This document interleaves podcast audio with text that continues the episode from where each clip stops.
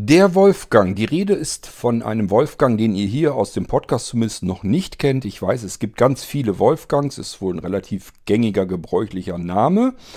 Ähm, dies ist aber ein Wolfgang, den kennt ihr sicherlich zumindest hier ähm, aus dem Podcast und so weiter noch nicht. Der hat vor vielen, vielen, vielen Jahren zwei Tower-PCs gekauft, wenn ich mich da jetzt noch richtig dran erinnern kann. Ich meine, er hätte einen für seine Frau gekauft und einen für sich. Und damit arbeitet er sorglos bis heute hin. Also hat zwei Rechner vom Blinzeln und ich weiß gar nicht, die sind also auch schon mit Sicherheit, ich würde sagen, weit über ein Jahrzehnt alt. So lange kann man mit einem Blinzeln-Computer durchaus mal arbeiten, ohne unzufrieden zu sein. So soll es eigentlich sein und so ist es auch gedacht.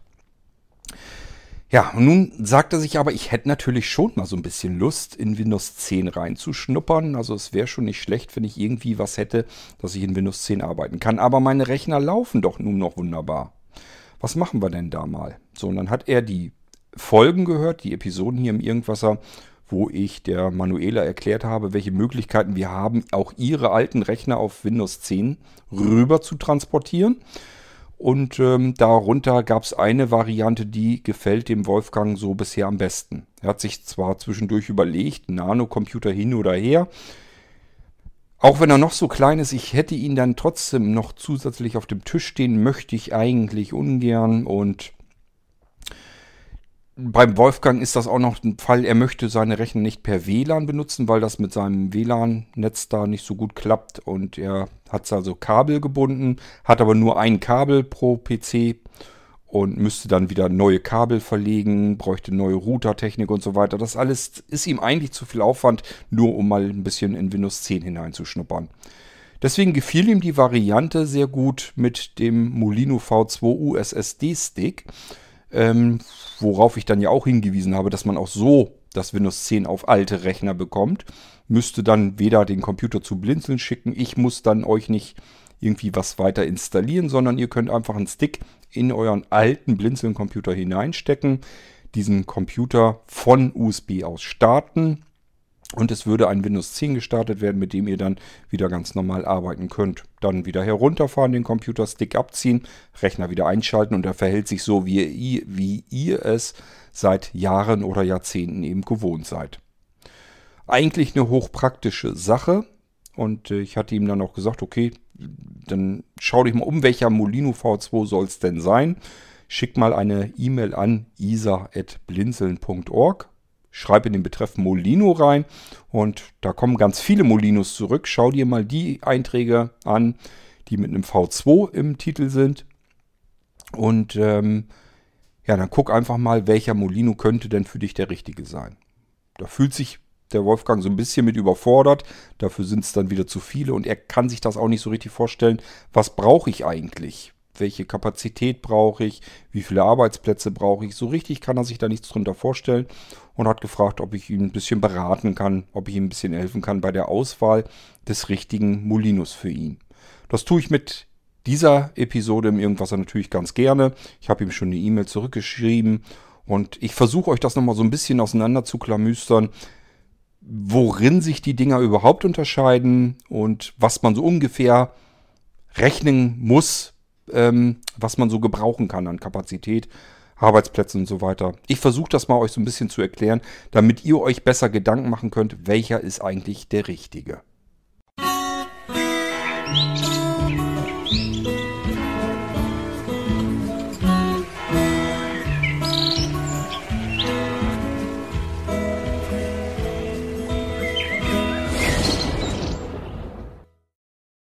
Bevor wir auf die richtige Wahl des Molinos kommen, will ich mich an Wolfgang nochmal wenden wegen dem Nano. Also es ist ganz klar, ich will dir auf gar keinen Fall irgendwie Nano aufschwatzen oder sonst irgendwas. Ich will nur deine Gedanken, die du dir da machst, so ein bisschen zerstreuen. Kann ich nämlich ganz gut, weil die Gedanken machst du dir eigentlich grundlos. Deine Rechner sind schon ein Stückchen älter und wenn du dir sagst, eigentlich hätte ich ganz gerne einen weiteren neuen Computer, aber mir ist der, ich habe dann einen zusätzlichen Computer auf dem Tisch stehen, das nennst du ja als Grund, und ich muss mich um diese LAN-Geschichte, um das Kabelgedöns da hinten kümmern. Zusätzliche Strippe hierher ziehen und so weiter. Das ist alles nicht, was ich unbedingt möchte. Dann kann ich dir da zumindest schon mal so ein bisschen weiterhelfen. Denn Wir reden beim Nanocomputer von einem Winzling, der nicht einmal ganze 11 cm in der Kantenlänge hat. Das ist ein Teil, du hast deinen Tower-PC und du kannst den Nanocomputer im Prinzip hinten an deinem Nano, ach, an deinem normalen Tower-PC äh, festbauen, festkletten von mir aus. Und dann ist der komplett hinterm Computer verschwunden. Den siehst du gar nicht. Der ist wie weg. Du kannst den Nano-Computer aber auch hinter dem Monitor stellen. Du kannst ihn, wenn dein Monitor die Möglichkeiten bereitstellt, viele Monitore können das. Das Zauberwort nennt sich Weserhalterung. Wenn ihr einen Monitor habt mit einer Weserhalterung, dann hat er so Bohrlöcher dran hinten und da könnt ihr einfach über die zusätzliche Metallplatte, die der Nanocomputer hat, äh, den Nanocomputer hinten am Monitor festschrauben. Kann man einfach mit einem Schraubendreher äh, Kreuzschrauben reinsch, äh, reinschrauben und dann kann man den Nanocomputer hinten am Monitor festmachen. Auch da ist er komplett verschwunden. Der Nanocomputer kann genauso gut irgendwo unterm, hinterm, unterm Tisch sein. Also nicht nur unterm Tisch stehen, sondern ich könnte ihn mit Klettpads unterm, unter der Tischplatte festkletten. Dass er komplett verschwunden ist, spurlos verschwunden. Man sieht ihn gar nicht mehr. Wenn man jetzt sagt, ja, dann komme ich aber doch schlecht dran, um ihn einzuschalten. Auch das Problem kann man lösen, denn den kann man fernbedienen. Man kann einfach zusätzliche Fernbedienung nehmen und äh, Knöpfchen drücken, sagen, okay, Computer schaltet jetzt ein und ich fahre ihn dann wieder ganz normal runter. Und wenn ich ihn dann wieder äh, einschalten möchte, kann ich wieder die Taste auf der Fernbedienung wieder drücken. Es gibt sogar so Kabelfernbedienungen. Wenn ich Angst habe, dass mir die Fernbedienung irgendwo hin verbaselt, verschusselt wird, dann nehme ich einfach so eine Kabelfernbedienung. Habe den Knopf zum Ein- und Ausschalten sozusagen an so einem kleinen Kabel oben auf der Tischplatte und irgendwas anderes steht dann unten unter der Tischplatte und damit kann ich meinen Nanocomputer ein- und ausschalten. Es gibt die Möglichkeit, dass ich den Nanocomputer vom Smartphone aus einschalte. Also da würde ich mir nicht so den großen Kopf machen. Das ist ja der Witz an diesen winzigen Computern, dass man sie verschwinden lassen kann. Komplett. Ich möchte persönlich keine Computertechnik mehr im Haus sehen. Das ist ja der Witz, warum ich mich auf die Mini-Computer überhaupt so versteift habe. Weil sie mittlerweile leistungsfähig sind, leistungsmäßig an die großen Rechner heranreichen, weil man macht nichts anderes als die Luft aus den Computergehäusen rauslassen. Und alles, was da drin ist, ergibt ein winzig kleiner Metallklumpen und das sind die kleinen Computer. Leistung, ich kann da ganz normal mit arbeiten, wie mit einem normalen Desktop-Rechner. Ich kann die komplett aber verschwinden lassen, diese Computer. Ich habe nicht mehr diesen Fall, dass ich einen potthässlichen großen Computer stehen habe. Und dementsprechend kannst du dir einen Nano besorgen und den überall verschwinden lassen. Hinterm Computer, hinterm Monitor, unterm Tisch. Und selbst wenn du sagst, unterm Tisch, auf dem Fußboden will ich den auch nicht stehen haben, ja, dann bau ihn unter die Tischplatte. Und unter die Tischplatte, das kannst du in schick machen mit dieser Weserhalterung, mit der Metallplatte. Oder ihn ähm, fuschig, wobei fuschig aber trotzdem funktioniert, nämlich über Klettpads. Und da nimmt man ordentlich breitflächige Klettklebeflächen ähm, und kann den Nanocomputer mit Klett einfach unter den Tisch kletten. Das hält, keine Bange. Ähm, das sind Industrieklettpads. Ich sage ja mal Spaß, aber kann man auch Küchenschränke notfalls mit an die Wand kletten. Das wird wahrscheinlich eher die Tapete nicht mitmachen. Aber ansonsten prinzipiell möglich ist das jetzt erstmal. Es gibt Klettstreifen. Die sind dann so, keine Ahnung, 5 cm breit oder auch 6 cm. Die sollen angeblich 50 Kilo halten. Also wir sind ja nicht ganz weit weg, wenn ich da drei, vier, fünf Streifen an der Wand dran festmache und sehe zu, dass die Streifen an sich an der Wand richtig stabil festsitzen. Dann kann ich da wirklich einen Küchenschrank dran festkletten. Und dementsprechend so ein Nanocomputer, äh, der wiegt, glaube ich, keine Ahnung, nicht mal, nicht mal äh, ein Kilo, glaube ich. Ähm, ist klar, ist kein Problem, kann ich da drunter festkletten. Also ich kann den Nanocomputer komplett verschwinden lassen. Er ist aber trotzdem da, für mich verfügbar. Ich kann damit arbeiten. Ich kann mir überlegen, möchte ich von der Tastaturseite her mit Kabel da wirklich dran gehen oder möchte ich da eine Funktastatur anklemmen? Auch das wäre ja kein Problem, sodass der Nano auch verschwunden bleiben kann. Ich muss ihn gar nicht haben. Und wenn ich sage, ja, ich muss aber ja an die USB-Anschlüsse dann doch mal rankommen, dann überlege ich mir eben, dass ich einen kleinen Desktop-USB-Hub auf die Tischplatte stelle. Das kann so ein kleiner Arbeitshub sein. Die sind so ein bisschen angeschrägt, dass die USB-Anschlüsse so ein bisschen schräg zu mir herzeigend sind. Das sieht dann sogar richtig schick aus. Die gibt es als kleine Metallhubs. Wir reden hier von etwas, was vielleicht, na, 6 cm, 5, 6 cm breit ist. Eigentlich nur so viel, wie die USB-Anschlüsse brauchen. Und die gibt es mit vier Anschlüssen, mit sieben Anschlüssen. Die gibt es sogar mit sieben Anschlüssen zusätzlichem Kartenleser da drin, dass ich auch noch so Kartenslots drin habe. Das Ganze als Aktiv-Hub, also dass ich nochmal ein zusätzliches Netzteil an den Hub setzen kann, damit ich da auch stromhungrige Geräte, dass ich einen ganzen Scanner und so weiter, einen mechanischen, nochmal dran anbringen kann. Ähm, oder mehrere zusätzliche USB-Festplatten, die ihre Stromversorgung per USB mit reinziehen. Das alles ist kein Hexenwerk. Also mach dir da nicht so viel Kopf drum. Der Nano-Computer ist kein Computer, den du unbedingt sehen musst, wenn du ihn nicht sehen willst. Der ist verschwunden, den siehst du nicht mehr. Das ist ja der Witz eigentlich an der Sache, dass man eben keinen großen, sperrigen, weiteren Computer da stehen hat, sondern dass das ein Computer ist, den ich benutzen kann. Ich will die Leistung, die der Computer mir hergibt, die Möglichkeiten, die Funktionalität, die möchte ich haben. Ich möchte aber keinen hässlichen Kasten mehr bei mir irgendwo stehen haben. Dafür sind die Nanocomputer ideal. Leistung satt, nichts von zu sehen, absolut perfekt. So will ich das haben und nicht anders. So, und dann hast du ähm, ja noch überlegt wegen dem LAN-Anschluss. Hatte ich dir auch schon gesagt. Auch dafür habe ich eine Fix- und Fertig-Lösung.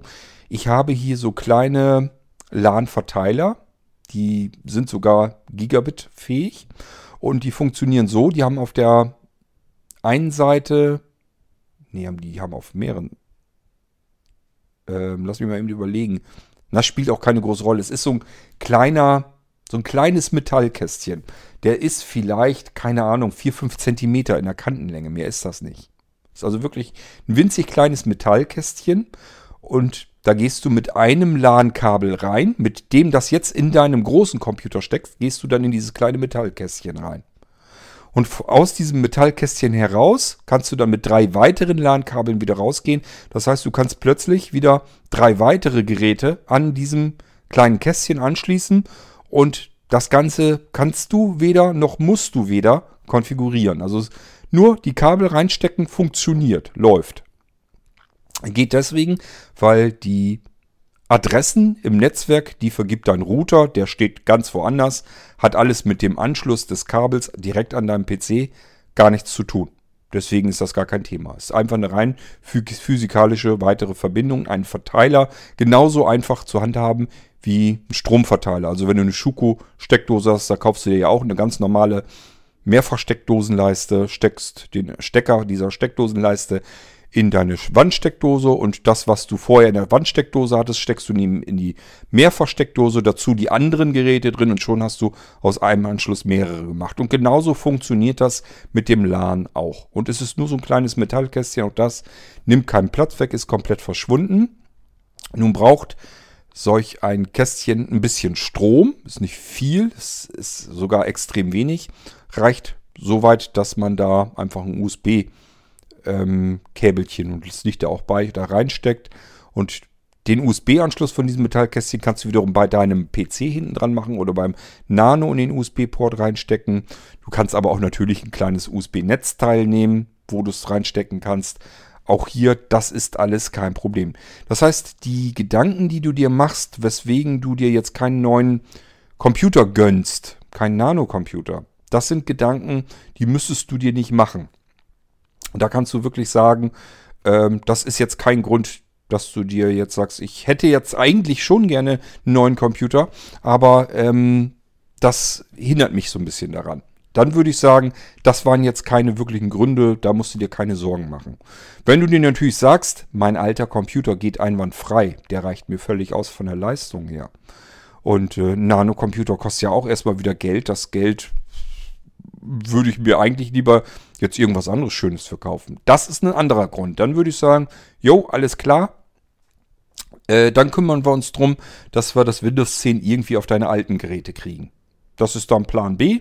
Ist kein Thema. Ähm, allgemein mal zu euch gesagt, das muss euch nicht irgendwie, ihr müsst nicht rumdrucksen oder sonst irgendetwas. Geld ist ein wichtiger Faktor.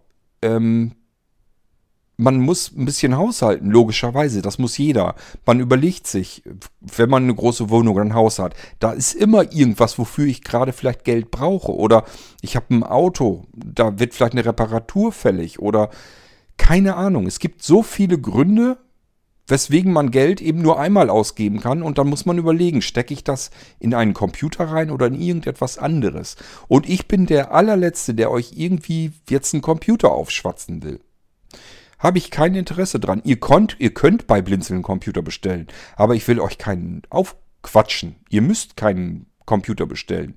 Und wenn ihr sagt, das Geld für einen neuen Computer, ich hätte jetzt gerne einen neuen Computer, aber das Geld habe ich einfach im Moment dafür nicht übrig.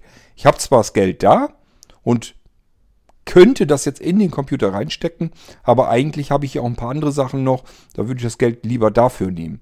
Ist völlig legitim, ist komplett in Ordnung. Ich bin genau wie jeder andere Mensch auch, passiert mir auch, dass ich sage, das Geld hätte ich jetzt zwar, aber ich kann jetzt auch noch mit dem alten Computer weiter leben und hätte dann das Geld für was anderes, was ich vielleicht mir genauso gerne wünsche. Genauso gut gebrauchen kann für irgendwas anderes. Dann könnt ihr trotzdem an mich herantreten und sagen, was können wir denn machen? Ich habe eigentlich keine Code da, aber ich will Windows 10 haben. Ich habe hier meine alten Rechner. Gibt es da auch noch eine Möglichkeit? Ich muss allerdings dazu sagen, zugeben, der Molino V2 Gerade in der USSD-Variante ist auch kein Schnäppchen. Kostet auch mehrere hundert Euro. Also auch da ist das jetzt nicht so, dass ich ähm, jetzt kein Geld ausgeben muss. Es ist nur eben deutlich weniger Geld, als wenn ich mir einen neuen Computer kaufen muss. Warum ist der Molino V2 so teuer? Erstens Hardwarekosten. Es steckt eine hochkapazitäre und performante Micro-SSD-Platine drin, eine Hochleistungsplatine, die normalerweise oft so in, in Serverbereichen und so weiter ähm, genutzt wird. Und die Dinger kosten einfach, wenn man so eine Terabyte-Platine oder so haben will, sind sie immer noch verhältnismäßig teuer. Auch der Doppelcontroller, der in dem Metallstick drin ist und so weiter, das kostet alles ein bisschen Geld. Das macht aber natürlich den kleineren Anteil aus. Das, was viel schlimmer ist, ist meine Arbeit, die da drin steckt. Auch daran buttere ich locker einen Tag, zwei Tage Arbeitszeit drinne. Manchmal vielleicht sogar noch ein bisschen mehr, je nachdem, wie viele Arbeitsplätze ihr auf dem Ding drauf haben wollt. Das ist ein komplett eingerichtetes Computersystem da drauf und da drin. Ist doch logisch, dass das, dass diese Arbeit auch irgendwie ähm, honoriert werden muss. Ich kann mich doch hier nicht hinsetzen, ganzen Tag arbeiten und sagen, ja, gib mir einen Zehner und ich bin glücklich. Das mache ich nicht. Weil dann muss ich mir auch sagen, es geht von meiner Lebenszeit ab. Ich gebe von meiner Lebenszeit etwas ab, um euch etwas zu bauen, mit dem ihr hoffentlich ganz viel Freude haben werdet, auch über längere Zeit hinweg. Aber das sehe ich gar nicht ein, dass ich hier mir die Zeit nur so verdödel für andere Menschen, nur aus Jux und Dollerei. Dann will ich wenigstens sagen, da soll dann Blinzeln auch bitteschön was davon haben. Und letzten Endes auch ich habe da was von, weil ich kann vom Blinzeln-Konto irgendwelches cooles Zeugs wieder einkaufen, um wieder weiter basteln zu können. Und daraus entstehen wieder die Sachen, die ihr vielleicht in Zukunft dann wieder gut gebrauchen könnt. Auch der Molino V2, die USSD-Sticks, die Platinen und so weiter, das alles musste ja irgendwann mal gekauft werden, herumgebaut, herumgebastelt werden. Da gab es Ausschuss, da konnte man den Stick nicht nehmen, dieses Gehäuse nicht und den Controller nicht und die Platine taucht auch nichts und so weiter und so fort. Das alles geht nur, weil ihr Sachen kauft, dafür Geld bezahlt für meine Arbeit und das Geld, das nehmen wir aber wieder, um dann einfach die Sachen fürs, für, für die kommenden Monate und äh, Jahre wieder ähm, entwickeln und bauen zu können. Ich denke, dass das ein cooles Prinzip eigentlich ist, weil ihr tut euch damit eigentlich selbst einen Gefallen. Wenn ihr jetzt irgendwas kauft, wo ihr sagt, da habe ich was von, das bringt mich weiter, ähm, das ist irgendwas, was sehr hilfreich ist, dann ist das Geld, was ihr dafür bezahlt, das hat nicht irgendein anderer dann im Urlaub verballert, äh, um sich irgendwie, keine Ahnung, irgendwelche Cocktails auf Malle zu bestellen, sondern das Geld geht wieder rein in etwas, was ihr vielleicht in einem halben oder in einem Dreiviertel oder einem ganzen Jahr oder auch in zwei Jahren vielleicht wieder gut gebrauchen könnt. Also letzten Endes zahlt ihr nicht nur das Geld für das, was ihr in dem Moment kauft, sondern ihr zahlt auch Geld, damit wieder was entwickelt wird, was ihr vielleicht in ein, zwei Jahren wieder sehr gut gebrauchen könnt. Und ich denke mal, dass das für alle Beteiligten eigentlich ein gutes äh, Prinzip ist, um neue Sachen zu entwickeln. So, das vielleicht nur noch mal so als kleiner Abstecher. Warum auch die Molino V2s eben Geld kosten, steckt ein Haufen Arbeit drinne, steckt auch eine Menge Entwicklung drin. Wenn man das alles mit reinrechnet, das darf man gar nicht tun, dann kommen mir nämlich die Tränen, weil letzten Endes, wenn man dann wieder auf den Stundenlohn umrechnet, ist das natürlich wieder etwas, was mm, ja es macht sich keiner die Arbeit. Sagen wir es mal so. Es würde keiner für das Geld sich die Arbeit machen. Das ist totaler Quatsch. Aber ich sag ja, wir sind bei Blinzeln so glücklicherweise in der Lage, dass da keiner seinen Lebensunterhalt von verdienen muss und deswegen können wir uns so einen Luxus eben auch erlauben, einfach mal unsere Zeit in irgendwas, irgendwelches Zeugs reinstecken, wo man auf einen Stundensatz nicht auf einen Maß kommt, wo man sagt, das muss aber jetzt sein. Gut, ich wollte es nur noch mal erklären. Auch die Molino V2 sind nicht billig, hat aber einen Grund. Und ähm, deswegen. Aber nichtsdestotrotz, man spart natürlich einen Haufen Geld gegenüber jetzt einer Neuanschaffung, wenn ich jetzt einen Nano habe in einer größeren Ausstattung, obwohl ich ja die Technik, die Hardware vielleicht zu Hause stehen habe. Mein alter PC tut es ja noch und die Leistung reicht mir noch. Ich habe nur kein Windows 10 da drauf. Und das ist eben der Fall, wo man dann sagen kann, okay, da könnte man jetzt mit dem Molino V2-System nochmal ein Batzen Geld sparen und hätte dann Windows 10 laufen auf seinem alten Rechner, ohne dass ich irgendwas mit diesem Rechner habe tun müssen. Ich musste nicht den schweren, dicken Tower-PC in den Karton packen und dem Cord herschicken und musste jetzt nicht wochenlang darauf warten, bis ich den wieder zurückbekommen habe, bis das alles fertig eingerichtet war und so weiter, sondern ich muss eigentlich nur noch mir den Molino aussuchen, wie ich ihn gebrauchen kann. Und dann warte ich sicherlich noch eine Weile, bis Quad mir das alles so fertig eingerichtet hat auf dem Ding und mir den zugeschickt hat. Aber dann habe ich das Ding und kann dann im Idealfall von USB ganz normal starten und dann mit einem Windows 10 auch arbeiten.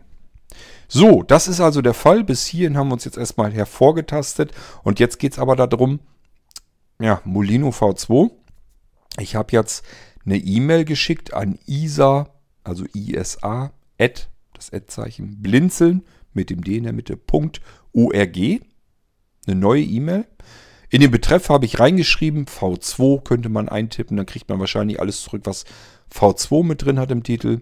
Da kommt man vielleicht sogar ein bisschen schneller an den, an den Schuss. Ansonsten Molino eintippen und dann kriegt man alles, was irgendwie mit dem Molino zu tun hat. Hat den schönen Vorteil, ich bekomme auch die Irgendwasser-Folgen zurückgeschickt wo der Molino drin vorkommt, wo der erklärt wird. Dann kann ich mir direkt auch mal eben die Folgen nochmal anhören. Das ist der Vorteil, wenn man das so vielleicht nochmal macht. Ich bekomme also von Isa eine eine eine E-Mail zurück, in der alles aufgelistet ist, was irgendwie mit meinem Suchbegriff zu tun hatte. So, und dann werde ich feststellen, scheiße, es gibt ja ganz viele Molino V2s. Es gibt den Molino V2 als USB-Variante und als USSD-Variante. Es gibt den Molino V2 mit theoretisch eigentlich, der ist noch nicht drin im Shop und auch noch nicht in der ISA-Übersicht, als 32 GB, als 64 GB, als 128 GB, als 256 GB, als 512 GB, als 1024 GB. Es gibt den Molino V2 mit einem Arbeitsplatz, der nennt sich Solo. Es gibt ihn mit zwei Arbeitsplätzen, der nennt sich Duo oder Duett. Es gibt ihn mit drei Arbeitsplätzen, der nennt sich Trio. Es gibt einen mit vier Arbeitsplätzen, der nennt sich Quadro. Mein lieber Schalli. Und das alles nochmal in den jeweiligen Kombinationen. Da kommt aber einiges bei zusammen und ich weiß immer noch nicht, welchen ich eigentlich nehmen soll. So. Das ist also unser Problem. Es gibt zu viele Molino V2s und wir wissen nicht, welcher ist jetzt für uns jetzt der perfekte, der ideale. Und da müssen wir jetzt mal schauen, wie wir da gedanklich dran gehen. Gehen wir mal davon aus, wir suchen einen Molino V2. Wir wissen also, es ist ein ganz normales Windows 10, mit dem ich arbeiten kann. Und ich möchte, gehen wir jetzt mal von aus, wir sind jetzt nicht Wolfgang, der hat jetzt einen anderen Bedarf, sondern ich möchte jetzt einen, ein, ein, ein Notfallsystem haben, ein Wartungssystem. Ich habe einen normalen Computer und Vielleicht sichere ich ihn auch regelmäßig, aber wenn das System nicht mehr geht, nützt mir auch meine Sicherung nicht. Denn ich muss ja irgendwas haben, um erstmal den Computer wieder starten zu können, um das Sicherungsprogramm wieder starten zu können und dann meine Sicherung wiederherstellen zu können. Ich brauche also irgendwas, womit ich meinen Computer wieder starten kann, wenn mein System nicht mehr startet. Das ist mein Problem, das ich habe. Dann kann ich eventuell mal notfalls sagen, ist jetzt nicht so schlimm, wenn mein Molino V2 so ewig lange braucht, um zu booten, um zu starten und wenn das auch nicht so knackig und schnell läuft.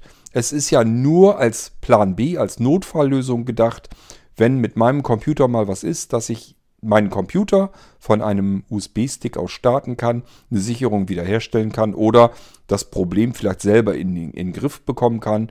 Ich kenne mich so ein bisschen aus, ich kann selber an meinem Computer rumbasteln an dem System. Ich weiß, was es sein könnte, wenn er nicht richtig startet und kann selber basteln. Ich bräuchte eigentlich nur ein voll funktionierendes, komplettes, ganz normal sich verhaltendes Windows 10. Dann tut's der Molino V2 theoretisch schon bereits in der 32 GB Variante als normaler USB-Stick. Das ist die preisgünstigste Möglichkeit. Da sind wir ähm, weit unter 200 Euro, glaube ich noch. Ich habe die Preise alle gar nicht im Kopf, aber das ist schon dann wirklich ein Schnäppchen. Und beim Molino V2 reden wir immer von einem Molino, wo die ganzen Live-Molinos übrigens mit drin sind. Wenn man jetzt also überlegt, soll ich mir einen Molino 7, 8 oder 10 live kaufen, das waren ja so diese Notfallsysteme früher, vorher bei Blinzeln, äh, die Gedanken muss ich mir gar nicht mehr zwingend machen, weil wenn ich mir einen Molino V2 kaufe, sind die Live-Systeme alle damit drin. Dann habe ich sowieso auch einen Molino 7 Live damit drin, einen Molino 8 Live damit drin, einen Molino 10 Live 32-Bit mit drin, einen Molino 10 Live 64-Bit mit drin und auch noch ein paar andere ähm, direkt startbare Systeme sind da auch noch mit bei. Unter anderem beispielsweise ein komplettes DOS ist da mit drauf, ähm, oder aber ein Stick, mit dem ich mein Netzwerk absuchen lassen kann, ob da irgendwas Startbares drin ist und so weiter und so fort. Das ist da alles mit drin auf dem Molino V2. Und das für deutlich unter 200 Euro inklusive kompletten vollwertigen Windows. Das ist, glaube ich, schon eine Ansage. Also da muss man jetzt, glaube ich, sich nicht mehr im Kopf machen, ist das jetzt teuer oder billig. Ich hoffe, da seht ihr das selber genauso wie ich. Das ist eigentlich ein Witz, ist das. Also was ich da an Arbeit reinstecke, das ist nicht mal eben so. Man kann nicht einfach einen USB-Stick nehmen und haut da irgendwas drauf, kopiert irgendwelche Dateien drauf und dann ist das solch ein startbares Windows-System. Denn, das habe ich auch schon mal erklärt, wir haben es bei einem USB-Stick, beim normalen USB-Stick haben wir ein Problem. Wir brauchen nämlich bei modernen UEFI BIOS-Systemen, die wollen von einem FAT32 oder generell von einem von der FAT-Familie, also als Dateisystem starten. Also die gucken einfach nur, habe ich hier Wechseldatenträger angeschlossen? Jo, ich habe hier welche.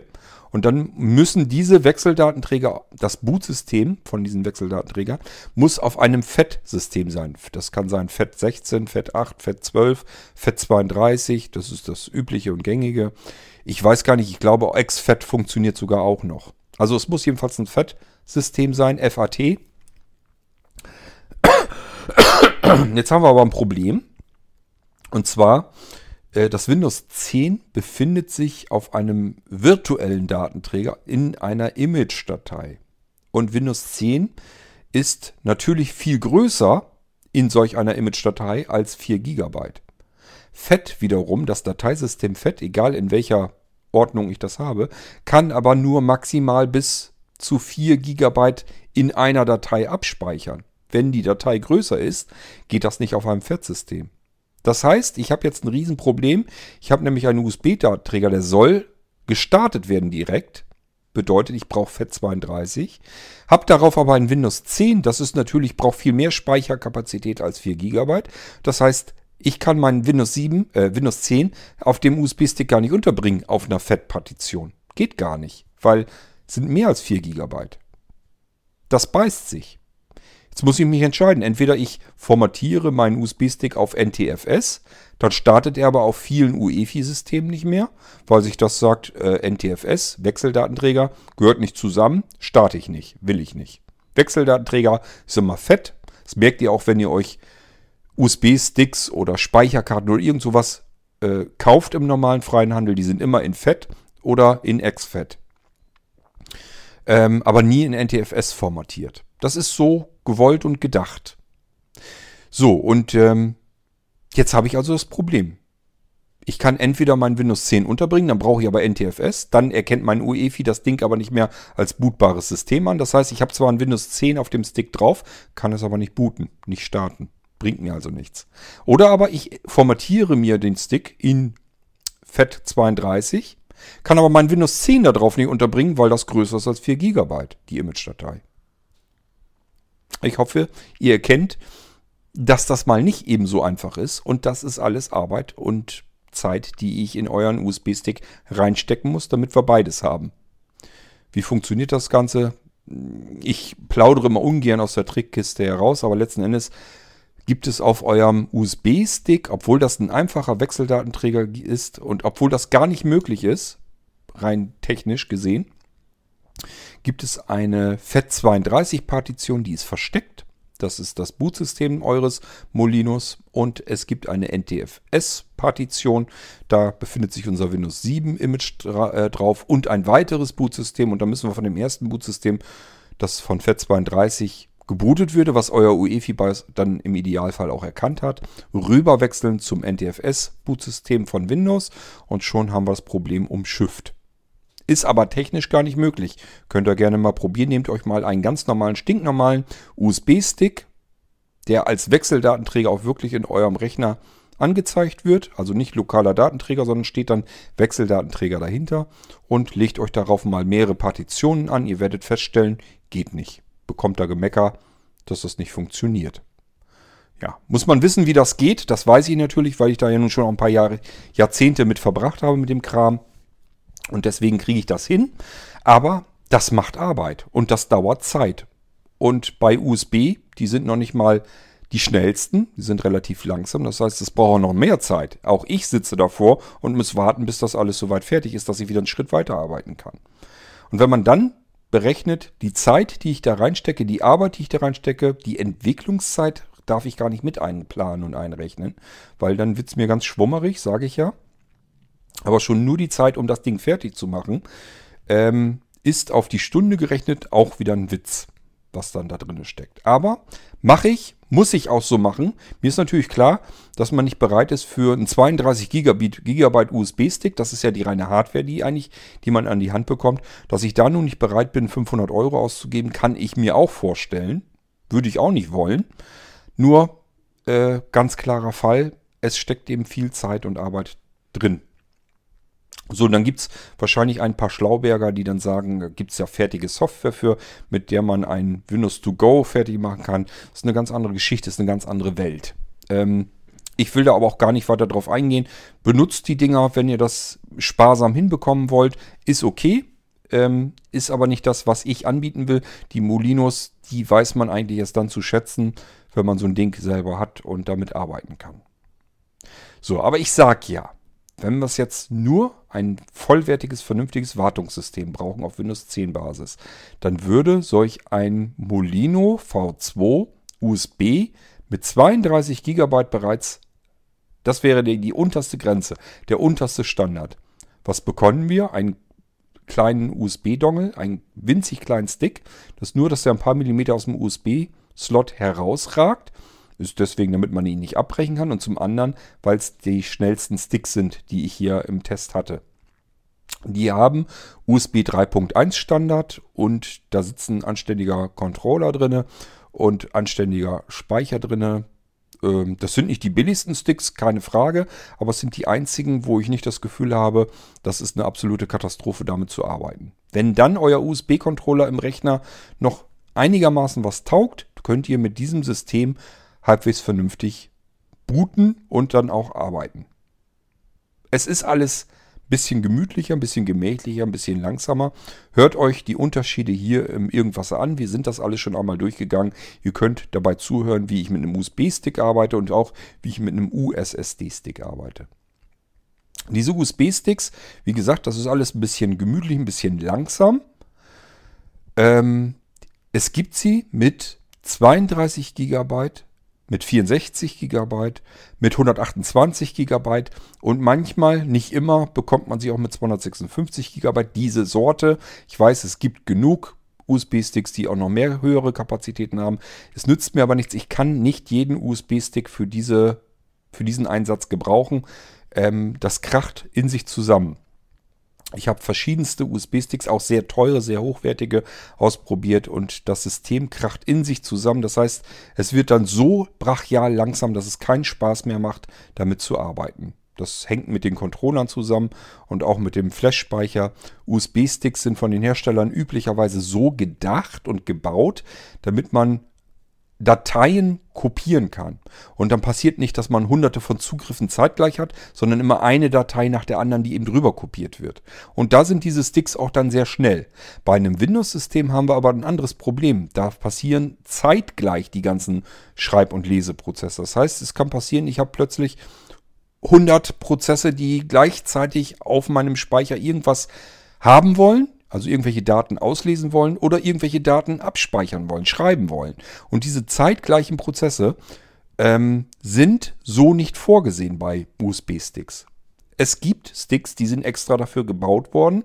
Die sind dann durch Microsoft zertifiziert. Das nennt sich dann wirklich Windows to Go fähige USB-Sticks und die kosten dann gleich wieder mehrere hundert Euro schon im Einkauf, obwohl da gar nichts drauf ist. Es sind nur leere Sticks. Es ist einfach nur, dass Microsoft gesagt hat, yo, die Sticks haben wir ausprobiert, getestet. Die haben ein Zertifikat von uns bekommen, die kannst du nehmen. So. Das habe ich natürlich hier nicht. Ähm, ich gucke nicht nach, danach, ob die ein Zertifikat von Microsoft bekommen haben, sondern ich teste die einfach selber. Können die das oder können die das nicht? So, und ich sage euch, die sind schon langsamer, aber ähm, sie gehen eben gerade noch. So als Notfalllösung, als Plan B sind sie sehr gut. Das ist aber natürlich nicht das, was Wolfgang jetzt möchte. Er will keinen Plan B, keinen Notfall haben, denn er hat ja ein Blinzeln-System und da ist schon ein Windows XP drauf und ein Windows 7 drauf. Das heißt, er kann schon zwischen verschiedenen Systemen hin und her schalten. Wenn das eine nicht geht, kann er das andere wechseln und von dort aus das Ganze wiederherstellen. Das Problem hat er gar nicht. Er braucht kein Wartungssystem. Und deswegen äh, müssen wir hier in eine andere Kategorie gehen nämlich in den Bereich der USSD-Sticks von Blinzeln. USSD-Sticks sind Eigenentwicklung und Eigenbauten. Die kann man so fertig nicht kaufen, wüsste ich jedenfalls nicht. Die habe ich ähm, selber zusammengesucht, die Komponenten, die ich brauche. Sie werden von mir selbst gebaut, hergestellt und natürlich dann auch eingerichtet. Worum handelt es sich? Man nehme einen USSB, ach, USSB, einen Stick, ein Stickgehäuse, ein Metallstickgehäuse, Vollmetall, mit einer vernünftigen Kühlableitung. Die braucht man, erzähle ich euch gleich was dazu. Ähm, und einem USB-Anschluss, der möglichst USB 3.1 unterstützt, dass wir möglichst schnellste Kapazität da rausbekommen können. So, und dann brauchen wir natürlich noch drin die Elektronik da drin. Da brauchen wir etwas mit am besten mehreren Controllern, damit wir zeitgleiche Zugriffe und so weiter äh, laufen lassen können. Denn die Speicherplatinen, die da reinkommen, die können auch zeitgleich etliche verschiedene ähm, Schreib- und Lesevorgänge natürlich ab, denn das ist extra so gedacht vom Hersteller. Die Platinen sind dazu da, damit wir sie in Rechner einbauen können und zwar in Hochleistungsrechner. Nur, dass wir jetzt diese Platinen nehmen, nicht in Computer einbauen, auf die Hauptplatine direkt draufschrauben, sondern in diesen Stick, in das Gehäuse, auf diese Elektronik, die da drin ist, auf die Platine.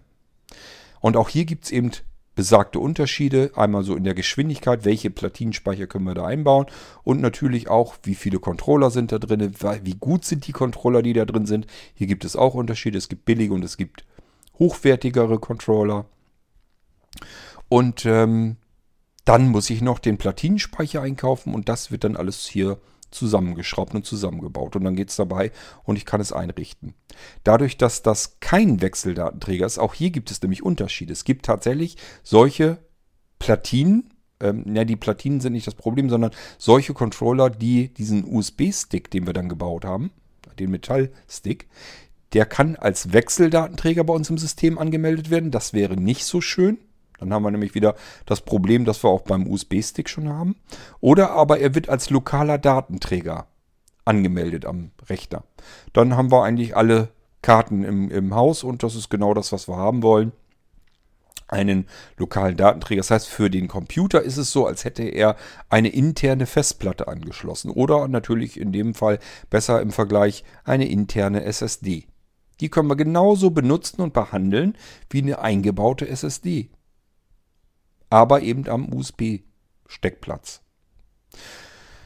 So, ähm, das heißt, ich kann diese SSD auch partitionieren, wie ich das haben möchte so viele Partitionen, wie ich brauche. Auch da gibt es natürlich Grenzen, aber erstmal ist alles drin.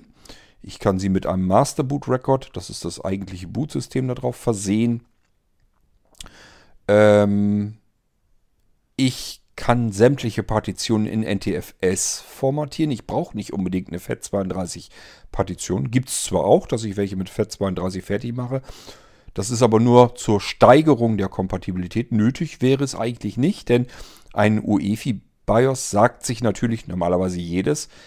Ähm, NTFS, wenn ich das von einem lokalen Datenträger habe, dann kann ich es natürlich auch booten. Weil ist ja ganz klar, normalerweise geht das UEFI BIOS davon aus, dass es sich hierbei um eine interne SSD handelt. Und da muss ich keine FAT32-Partition haben. Da kann ich auch von NTFS booten. Das ist dann kein Problem mehr. Das liegt nur daran, weil dies hier kein Wechseldatenträger, sondern ein lokaler Datenträger ist. So, das ist aber nur erstmal so ein bisschen der technische Hintergrund. Einfach nur, dass ihr so ein bisschen ein Gefühl dafür bekommt, da gibt es Unterschiede. Und sowohl Unterschiede in der Art, in der Machart, in der Arbeit, wie ich arbeite, ähm, was ich überhaupt machen kann und so weiter und wie diese Sachen bei euch im Computer eigentlich angenommen werden, dass wir eben mehr Möglichkeiten und so weiter haben und wo die Vorteile vielleicht liegen. Und warum ist solch ein USSD-Speicher eigentlich deutlich teurer? So, wenn wir dann aber erstmal unseren Stick haben, ich wollte auf die Kühlableitung nochmal gehen, das liegt einfach daran, dass man die Hitze, die sich in diesem Stick anstaut, das ist ein Problem von Hochleistungs-SSD-Platinen, die werden ein bisschen warm. Auch hier passe ich auf. Es gibt nämlich auch hier SSD-Platinen, die werden deutlich heißer als die anderen. Das hängt meines Erachtens auch oftmals auch so ein bisschen mit den Preisen zusammen. Mir ist jedenfalls aufgefallen, dass die SSD-Platinen, die so ein bisschen billiger sind, dass die auch gerne mal ein bisschen heißer werden. Und deswegen habe ich da auch hier bei den Platinen so meine Lieblingssorten, die ich in die Sticks einbauen kann, weil die auch unter Dauerlast nicht heiß werden. So. Und das bisschen Wärme, was sie dann noch abliefern, geht dann rüber an den Metallstick, den USSD-Stick, den ihr in den USB-Port steckt und kann von dort aus an seiner Oberfläche einfach an die Umgebungsluft abgeführt werden. Und deswegen haben wir kein Kühlungsproblem. Wir brauchen keine gesonderten Kühlsysteme, keine ähm, Kühlrippen oder sonst irgendetwas. Wir können einfach den Stick so nehmen, wie er denn ist. Ihr werdet es auch merken, der wird maximal handwarm. Das ist nie so, dass der irgendwie heiß wird. Und dieses bisschen Handwärme, das muss euch nicht weiter stören. Das ist ganz normal. Macht auch überhaupt nichts aus. Im Gegenteil, besser als zu kalt. Ein bisschen handwarm ist immer ganz gut für Elektronik, dann ähm, das kann sie eigentlich am besten ab. Da fühlt sie sich wohl. So, ähm, jetzt wisst ihr schon mal die Unterschiede zwischen dem Molino V2 USB, stinknormale USB-Stick mit Flash-Speicher, langsam, behäbig, wir müssen ein bisschen tricksen, ist ein Wechseldatenträger und gibt es längst nicht in allen Kapazitäten. Ist mehr so ein Plan B, Notfalllösung. Mein Computer läuft, da will ich ganz normal mitarbeiten und den Stick brauche ich nur, wenn der Computer mal nicht mehr läuft. Wolfgang möchte jetzt eigentlich lieber mit Windows 10 ganz normal an seinem Rechner arbeiten. Das heißt, die USB-Lösung können wir schon mal hierfür nicht gebrauchen, fällt alles raus. Also alle Molino V2 in unserer Liste, die wir da haben, wo wir nicht wissen, welchen suchen wir, da können wir schon mal alles, wo nur USB hintersteht, können wir alles wegschmeißen. Brauchen wir nicht. Jedenfalls nicht für Wolfgangs Vorgang. Der sucht ja einen Stick mit dem er ganz normal starten kann und ganz normal mit einem Windows 10 vollwertig arbeiten kann. Er möchte keine Notfalllösung, kein Wartungssystem, sondern einen vollwertigen Arbeitsplatz haben. So, dafür brauchen wir also USSD-Technik. Und was das ist, habe ich euch eben erklärt. Jetzt kümmern wir uns als nächstes um die Arbeitsplätze. Es gibt Molino V2 bei den USSD-Sticks mit einem Arbeitsplatz. Das ist der Molino V2 Solo mit zwei Arbeitsplätzen. Das ist der Molino V2 Duo oder Duett. Den Molino V2 Trio, das ist mit drei Arbeitsplätzen. Und den Molino V2 Quadro, das ist mit vier Arbeitsplätzen. Was hat es mit den Arbeitsplätzen auf sich? Ein Arbeitsplatz ist ein eigenständiges Laufwerk innerhalb dieses Molinos. Ich habe euch eben erzählt, den Molino USSD-Stick können wir partitionieren, so wie wir ihn haben wollen. Das heißt, der hat seine eigenen abgetrennten Laufwerke. Wenn wir den USSD-Stick in den Computer einstecken, in unseren ganz normalen Computer, diesen Molino einstecken und haben den beispielsweise mit vier Arbeitsplätzen, dann werden wir feststellen, hoppla, da meldet sich nicht nur ein Laufwerk an, sondern vier Laufwerke. Ich habe nur einen Stick reingesteckt und plötzlich habe, habe ich aber im Windows Explorer angezeigt vier neue Laufwerke. Nämlich den Molino mit dem ersten System, mit dem zweiten System, mit dem dritten System, mit dem vierten System. Es handelt sich um vier verschiedene Laufwerke, die voneinander abgetrennt sind, mit vier eigenständigen Arbeitsplätzen. Als hätten wir hier jetzt vier Molino V2 Solo gekauft. Und genauso könnt ihr das betrachten. Das ist so, als hätten wir vier Molino V2 Solo gekauft, aber sie sind alle nur in dem einen Molino drin. Das ist der Molino V2 Quadro wäre das in diesem Beispiel. Oder aber wir hätten drei Molino V2 Solo gekauft, dann hätten wir den Molino V2 Trio.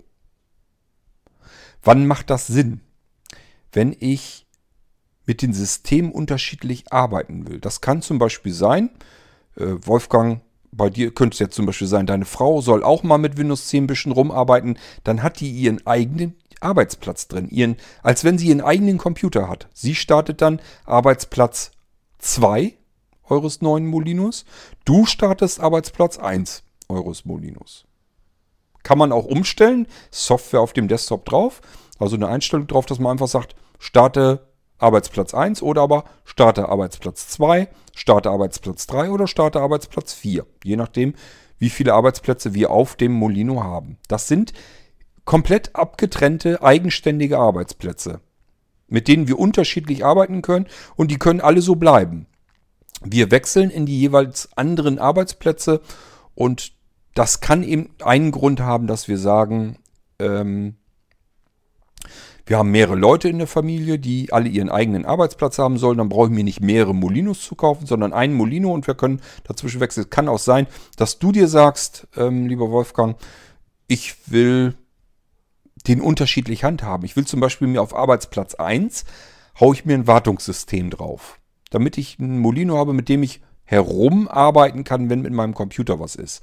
Und den Molino Arbeitsplatz 2 da richte ich mir ein normales Windows 10 drauf, mit dem ich ganz normal arbeiten kann. Den Arbeitsplatz 3 richte ich mir ein mit einem sauberen Windows, nichts anderes drauf, nur mein Homebanking drauf, damit ich ein wirklich absolut perfekt sauberes System habe, wo ich mir keine Sorgen machen muss wegen Viren oder sowas, sondern das ist nur das reine Windows 10 drauf, natürlich der Defender auf Vollanschlag laufend, damit der ähm, ähm, aufpasst, dass da wegen Viren und so, dass da nichts passiert und nur meine Online-Banking-Software oder dass ich das Online-Banking eben darauf mache, dass ich es vielleicht auch im Browser benutze. Aber da soll nichts anderes drauf sein, wo ich Gefahr laufe, gerade bei diesen empfindlichen Online-Banking-Geschichten, dann kann ich damit Online-Banking machen. So, und dann haben wir vielleicht ein Quadro gekauft, das heißt, wir haben noch einen Arbeitsplatz und da teste ich Software drauf.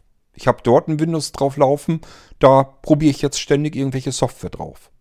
Und wenn die Software, äh, wenn ich merke, die, die, die ist doof, die will ich nicht benutzen, dann kann ich das System auch jederzeit noch wieder zurücksetzen in einen anderen Zustand. Das sind die unterschiedlichen Arbeitsplätze. Es wird aber noch besser, es kommt noch gewaltiger. Wir können nämlich jetzt in jedem Arbeitsplatz das Windows-Laufwerk auswechseln. Wir haben ein virtuelles Wechseldatenträgersystem.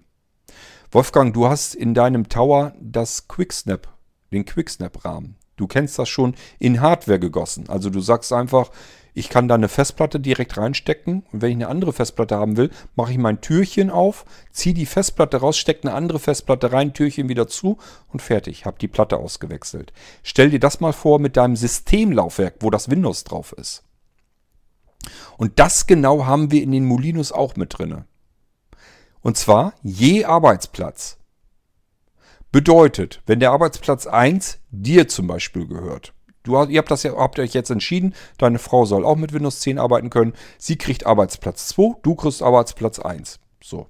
Jetzt hast du auf deinem Arbeitsplatz 1 ein Wechseldatenträgersystem. Kannst also sagen, da soll jetzt ein, das Windows-Laufwerk rein, was ich zum, als Wartungssystem nehme. Du kannst aber auch sagen, da soll jetzt das Windows-Laufwerk rein, was ich zum normalen Arbeiten nehme. Du kannst auch sagen, da soll das Windows-Laufwerk rein, mit dem ich Online-Banking mache. Und da soll das Windows-Laufwerk rein, das virtuelle, mit dem ich Software teste.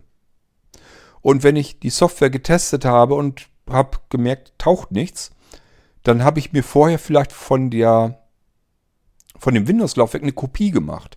Ich kann einfach jedes beliebige Windows-Laufwerk, was auf meinem Arbeitsplatz drin ist, kann ich mir beliebig viele Kopien erstellen. Und das ist wichtig zu wissen, wenn wir gleich auf die Kapazitäten kommen. Das heißt, ich habe vielleicht ein Windows-Laufwerk, da ist mein Windows 10 drauf, das belegt auf meinem Arbeitsplatz 1, auf dem Laufwerk des Molinos Arbeitsplatz 1, belegt ist 100 Gigabyte. Und wenn ich dieses Laufwerk eine Kopie erstelle, dann habe ich zwei verschiedene Windows-Laufwerke, zwischen denen ich hin und her wechseln kann. Ist ja ein Wechseldatenträgersystem.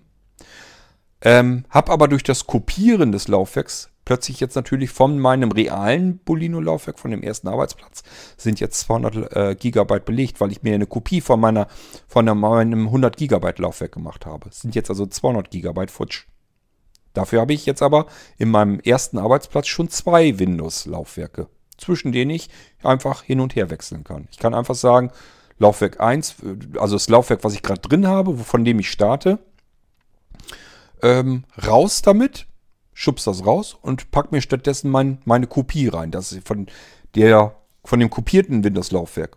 So kannst du unterschiedliche Windows-Laufwerke benutzen. Kannst jetzt sagen, mit dem Windows teste ich jetzt Software und wenn die nichts ist, dann lösche ich das komplette Windows-Laufwerk und kopiere mir einfach von dem Ursprungszustand, mache ich mir wieder eine neue Kopie und da teste ich dann das nächste Mal die Software wieder drauf. Und wenn da wieder die Software nichts ist, schmeiße ich wieder das komplette Laufwerk weg und mache mir von dem ersten Laufwerk wieder eine Kopie.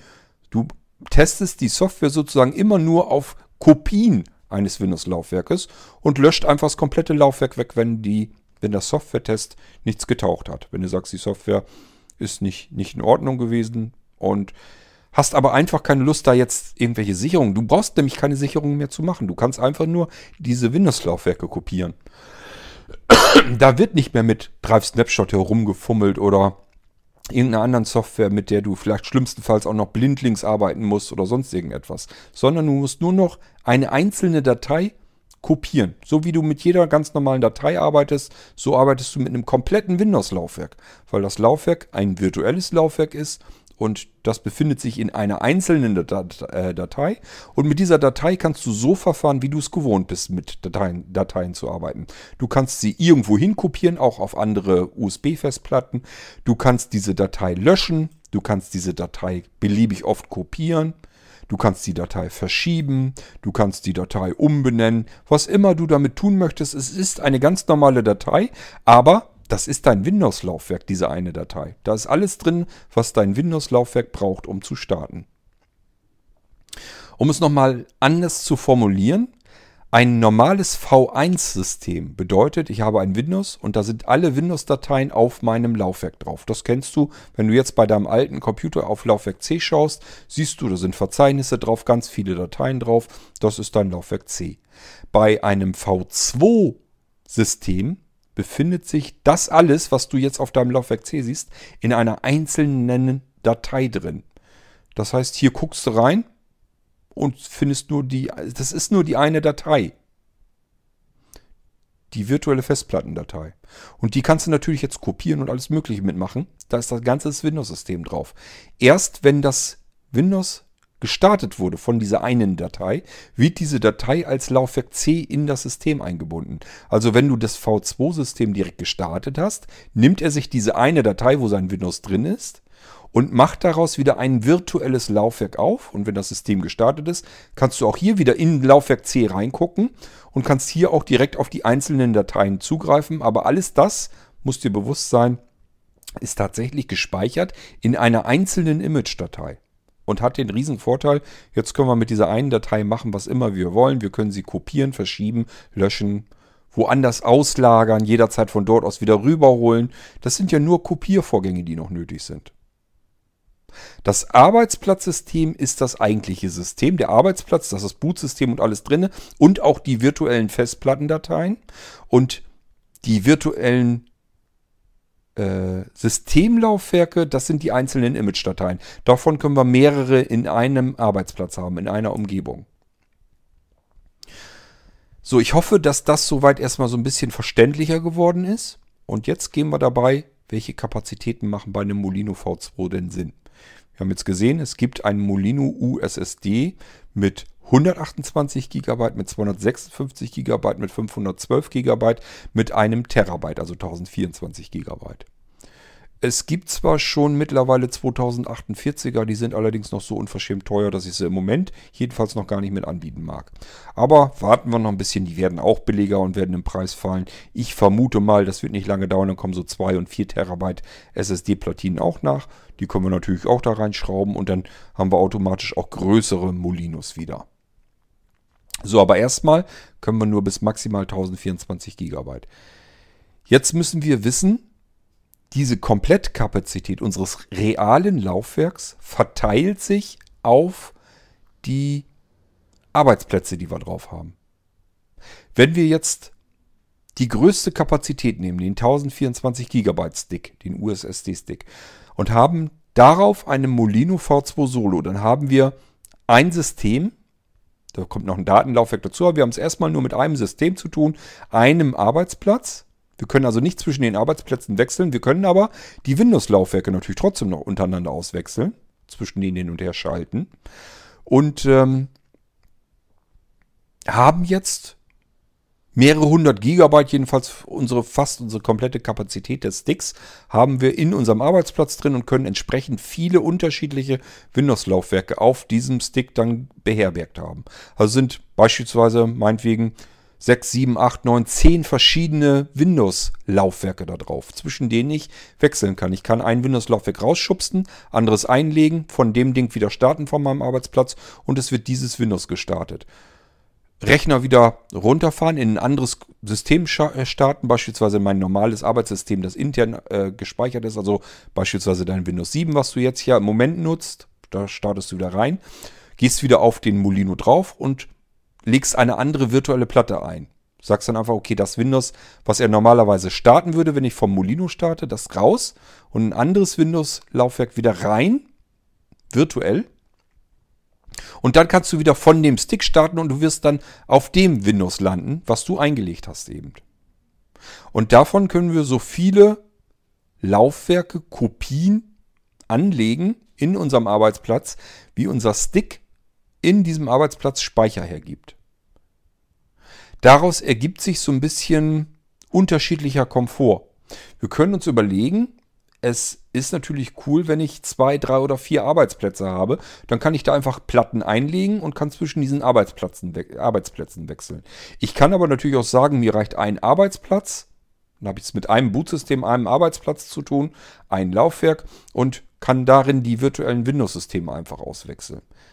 Wenn ich das natürlich jetzt mische, dann heißt das im Umkehrschluss, ich kann vier Arbeitsplätze haben und in jedem Arbeitsplatz sind mehrere unterschiedliche Windows-Systeme drin. So kann ich sagen, in Arbeitsplatz 1, das bleibt so, in Arbeitsplatz 2, das bleibt so, in Arbeitsplatz 3 will ich jetzt aber ein anderes Windows-Laufwerk einlegen. Und in Arbeitsplatz 4, das bleibt auch so. Ich kann aber auch sagen, in Arbeitsplatz 2 will ich jetzt ein anderes Windows-Laufwerk einlegen. Die anderen Arbeitsplätze bleiben dann so. Da bleibt immer das Windows-Laufwerk drinne, was da gerade eingelegt ist. Das musst du dir jetzt überlegen, wie viele Arbeitsplätze möchte ich haben wie viel Komfortgewinn möchte ich haben? Und wie viele Windows-Laufwerke möchte ich in diesem Speicher beherbergen? Reicht mir das, wenn ich in einem Arbeitsplatz nur ein Laufwerk habe oder reicht mir das, wenn ich zwei Laufwerke habe oder möchte ich vielleicht auch drei, vier oder fünf Laufwerke in einem Arbeitsplatz haben? Und dann habe ich ja gesagt, Windows 10 vollwertiges äh, sind immer 100 Gigabyte. So, und jetzt kannst du es dir ausrechnen. ähm, ich kann mir jetzt einen Molino USSD-Stick nehmen mit einem Terabyte, also 1024 Gigabyte und kann mir den als Duett fertig machen lassen mit vier Arbeitsplätzen. Dann verteilt sich mein Terabyte Speicher, mein 1024 Gigabyte, auf vier Arbeitsplätze. Ich habe also in jedem Arbeitsplatz rund 250 Gigabyte. Da kann ich jetzt zum Beispiel, wenn ich ein 100 Gigabyte Laufwerk habe, kann ich zwei Windows-Laufwerke in jedem Arbeitsplatz haben und zwischen den beiden Windows-Laufwerken wechseln und zusätzlich zwischen den vier Arbeitsplätzen hin und her schalten. Mehrere Arbeitsplätze haben einen weiteren Vorteil. Wenn ich in einem Arbeitsplatz irgendwas mir ver ver versemmel, dass ich irgendwie was rumbastel und habe mir versehentlich das Bootsystem darauf kaputt gemacht, dann ist das nicht schlimm, weil ich habe ja noch zwei oder drei Arbeitsplätze und kann einfach in die anderen Arbeitsplätze wechseln und davon wieder starten. Ähm, ich muss mir also überlegen, wie viele Arbeitsplätze möchte ich haben und wie viel Arbeitsspeicher möchte ich in einem Arbeitsplatz haben. Also wie viel Speicherkapazität, um dort mehrere Windows-Laufwerke zu horten, abzulegen. So, das ist also die Überlegung, die du machen musst. Ich würde dir empfehlen, Prunkmodell ist natürlich ganz klar, ist der Molino V2 Quattro mit vier Arbeitsplätzen. Dann hast du das Beste, was du, was du haben konntest. Also dann hast du eigentlich alles da. Du hast viel Kapazität je Arbeitsplatz und du hast vier verschiedene Arbeitsplätze in nur einem einzelnen Laufwerk drin. Das ist das Spitzenmodell, macht natürlich auch am meisten Arbeit, dementsprechend kostet es am meisten Geld und es steckt die teuerste Technik drin klarer Fall. Deswegen wird das das teuerste Modell sein. So, wenn du dir sagst, vier Arbeitsplätze, wer braucht vier Arbeitsplätze, brauche ich eigentlich nicht. Mir würden jetzt auch genauso gut zwei Arbeitsplätze reichen. Dann ist alles klar, du brauchst einen Molino V2 Duo oder Duett. Mal nenne ich so, so und mal so. Ich weiß gar nicht, ich muss mich irgendwann mal drauf selber einigen, was ich die, wie ich die eigentlich nennen will. Sind beide das gleiche. Also wenn da irgendwo mal steht Duo oder Duett, ist beides das gleiche. Ähm, dann hast du zwei Arbeitsplätze. Und wenn du sagst, das reicht mir eigentlich, dann kannst du dir überlegen, wie viel Speicherkapazität möchte ich haben. Was möchte ich denn? Wie viele Windows-Systeme möchte ich auf meinem Molino in einem Arbeitsplatz unterbringen? Ich weiß jetzt also, 100 Gigabyte habe ich in einem dicken äh, System. Das kleinste Windows 10 System, was ich hier habe, ist übrigens äh, verbraucht 19 Gigabyte damit das auf so ein 32 Gigabyte Ding äh, noch gut raufpasst, das ist der unterste Standard. Also das ist das Windows 10, was gerade so noch läuft. Da sind, glaube ich, noch 2 Gigabyte frei dann auf dem Laufwerk und mehr ist es dann nicht. Das ist also schon ein Laufwerk, was ein vollwertiges, ganz normales Windows hat, mit dem ich auch arbeiten kann. Da kann ich aber nicht mehr ganz viel drauf installieren. Ich habe nur noch 2, 3 Gigabyte freien Speicherplatz auf diesem virtuellen Laufwerk.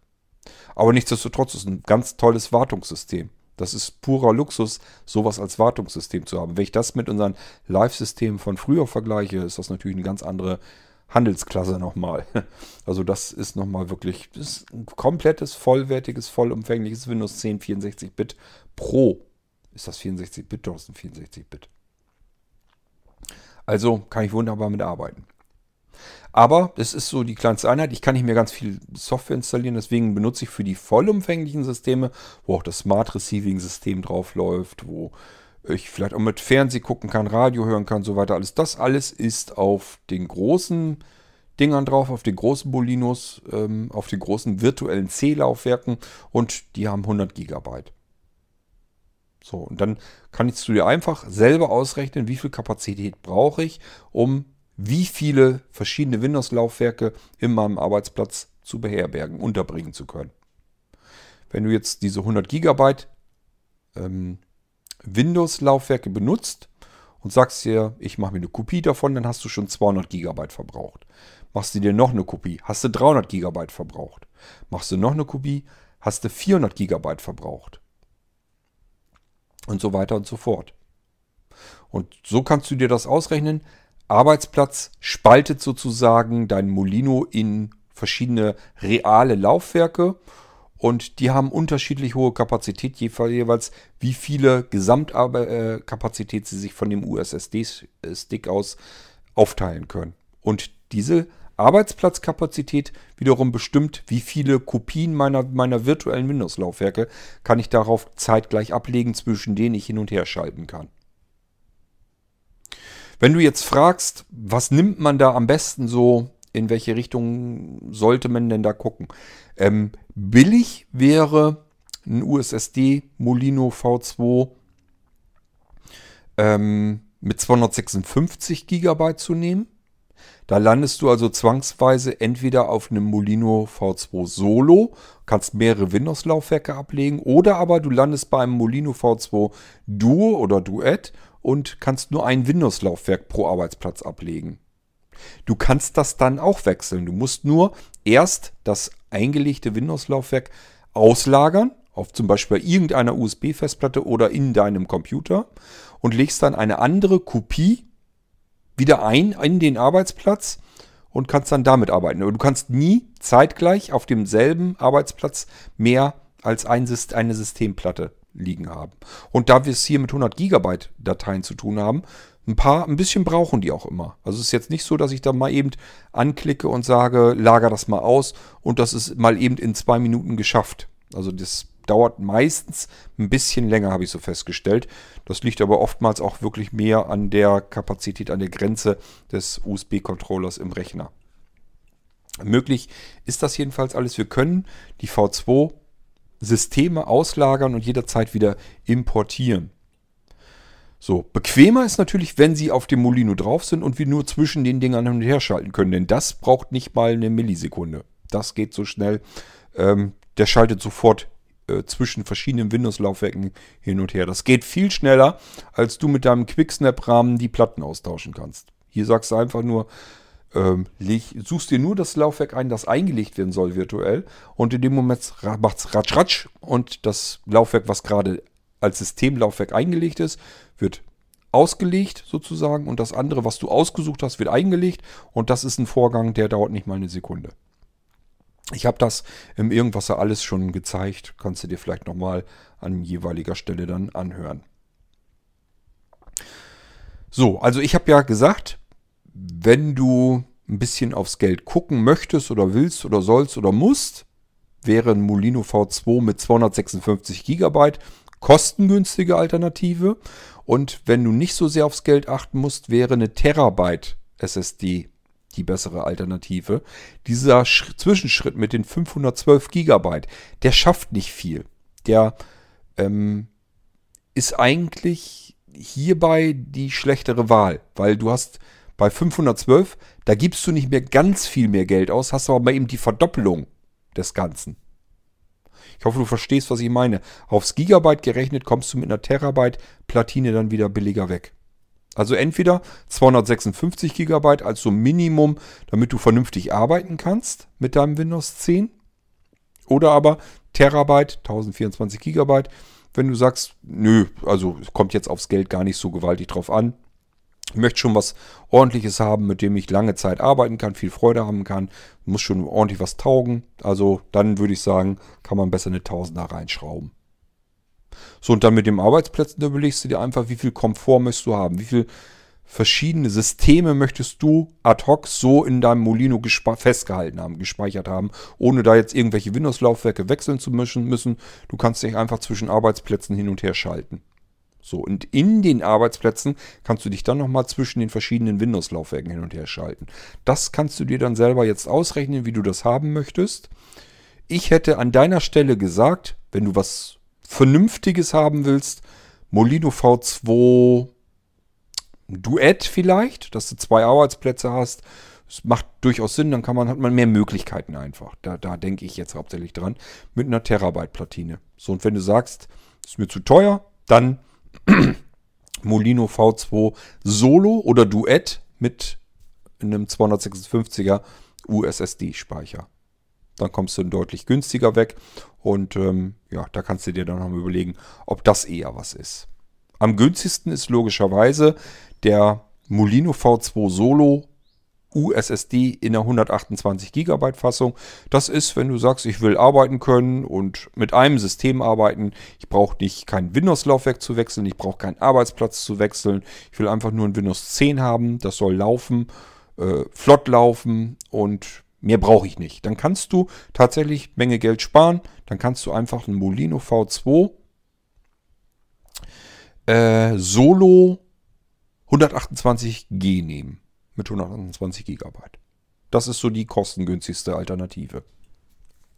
So, ich hoffe, dass dir das ein bisschen weiterhilft mit meinen Erklärungen und dass du dir vielleicht ein bisschen besser was vorstellen kannst.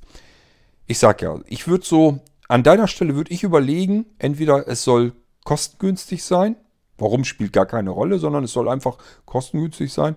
Molino V2 Solo 128 GB als USSD. Also als USB würde ich das nicht nehmen, weil das wirklich spürbar langsamer ist. Das macht keinen Spaß, damit zu arbeiten. Das ist nur, damit ich meinen Rechner retten kann. Damit ich eine, beispielsweise eine Sicherung wiederherstellen kann meines normalen Hauptsystems im Rechner, wenn da mal irgendwas mit ist. Das ist nur so ein Reparatursystem. Und den USSD sollten wir schon nehmen, weil du ja mit dem Windows 10 vernünftig ganz normal arbeiten möchtest. So, und jetzt geht es darum, Geld sparen oder nicht Geld sparen. Wenn ja, soll nicht so viel Geld reingesteckt werden. Molino V2 Solo 128 GB. Wenn du sagst, ein bisschen mehr Komfort und so weiter soll es schon sein, Richtung Mittelklasse, dann würde ich überlegen, Molino USSD 256 GB und da überlegst du dir einfach entweder Solo oder Duro. Also Trio oder Quattro macht bei 256 GB keinen Sinn, brauchst du dir gar keinen Kopf drüber zu machen. Da müsstest du nur noch hin und her überlegen, ob Solo oder Duo die Arbeitsplätze. So, und wenn du sagst, ähm, das soll was Vernünftiges sein und das Geld ist jetzt nicht so wirklich wichtig, das zwickt nicht, ist auf dem Konto vorhanden und ist jetzt nicht so schlimm, ähm, dann kann man einen Molino V2 mit 1024 GB nehmen, also Terabyte Platine drin. Und jetzt überlegst du dir nur noch, wie viele Arbeitsplätze will ich drin haben. Wenn du sagst, das spielt jetzt alles keine Rolle, ich will einfach nur Maximum haben, Power, und Komfort. Ja, nimmst den Quattro. Und ansonsten auch hier, Trio ist auch wieder so ein Ding, so ein Zwischending. Weiß ich gar nicht so richtig, wofür das eigentlich Sinn macht. Ähm, da kannst du dir eigentlich überlegen, entweder du nimmst ein Solo oder ein Duo. Das ist so das Vernünftige unter dem Ganzen. Oder du sagst, ich will haben, was geht. Dann musst du natürlich den Quattro nehmen. So ticken auch die Leute übrigens, wenn die den Molino äh, bestellen. Die meisten sagen sich, ich will hier jetzt, das ist teuer oder so oder so. Geld steckt da jetzt sowieso drin. Aber dann will ich auch bitteschön das Maximale haben, was da irgendwie rauszuholen ist. Und da kommen wir auf den Molino V2 Quattro. Vernunft wäre Molino V2 Duo oder Duett. Und ähm, wenn man sagen will, ich will einfach nur ein Windows 10 laufen haben und brauche da nicht irgendwie was hin und her schalten und auswechseln, dann reicht ein Solo. Und je nachdem, wie viel verschiedene Windows-Kopien man beherbergen will auf seinem Stick, zwischen denen man hin und her schalten kann, dann eben davon abhängig die Kapazität. Und auch hier gibt es wieder die Sparmethode, 128 GB, die gute preiswerte Mitte, 256 GB und die Luxusausführung 1024 GB. Ich hoffe, es hat dir ein bisschen was gebracht, so meine Ratschläge, meine Gedanken, die ich mir für dich dazu machen konnte und dass du damit ein bisschen weiterkommst, ähm, welchen Molino V2 du dort ausprobieren kannst. Vielleicht noch mal kurz zum Booten erwähnt. Die Chancen stehen hoch, dass du also wirklich eine F-Taste drücken musst, auch wenn du den Rechner vom Blinzeln hast. Ich weiß natürlich nicht, was das jetzt war. Es wird einer sein mit einem Asus oder einem MSI Mainboard, weil ich die meistens eingebaut habe. Nichtsdestotrotz, auch da gibt es solche und solche. Manche kann man konfigurieren, dass sie von USB starten, manche wieder nicht. Äh, das hängt auch zusammen damit, wann wurde das gekauft und so weiter. Im Kopf kann ich es dir nicht sagen. Kann ich, kann ich mir nicht behalten. Muss man dann ausprobieren. Du sagst ja, du könntest dir da mal sehende Hilfe zusuchen und dann könntet ihr im BIOS was machen. Was man gucken kann, ist immer Legacy Mode, der muss aktiv sein. Das ist eigentlich ziemlich sicher.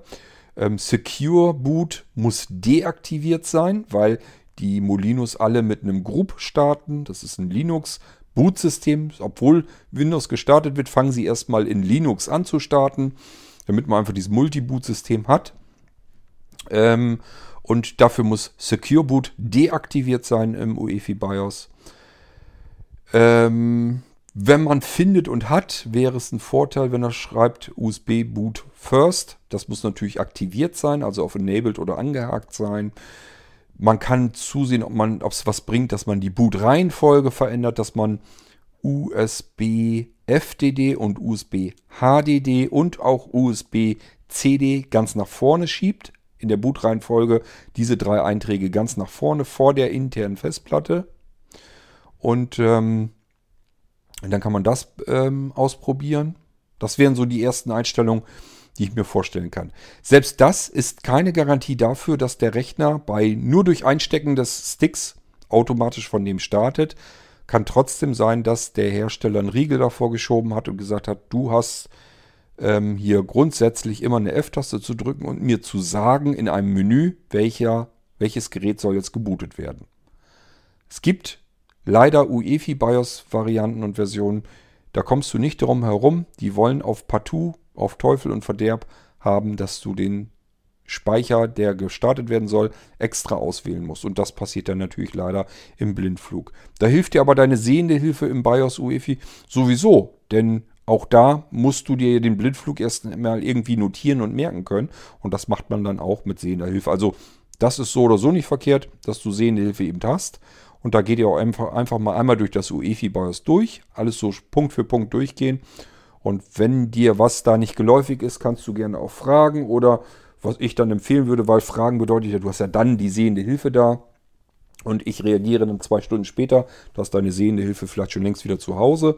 Also einfach eben googeln anderen Rechner dran haben irgendwo und mal eben bei Google eintippen, was ist das, was bewirkt die Einstellung hier in dem UEFI BIOS. Einfach das, was da steht, bei Google eintippen und gucken, wofür ist das gut. Und dann könnt ihr auch ungefähr einschätzen, macht das Sinn, da mal mit drin rumzufuhrwerken oder nicht.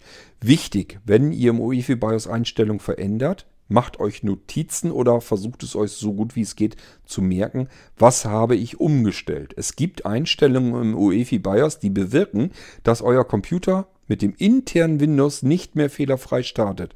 Das heißt, es kann passieren, ihr startet den Computer, sieht auch erstmal soweit alles okay aus, aber euer Windows, was drauf installiert ist, crasht, fliegt euch um die Ohren.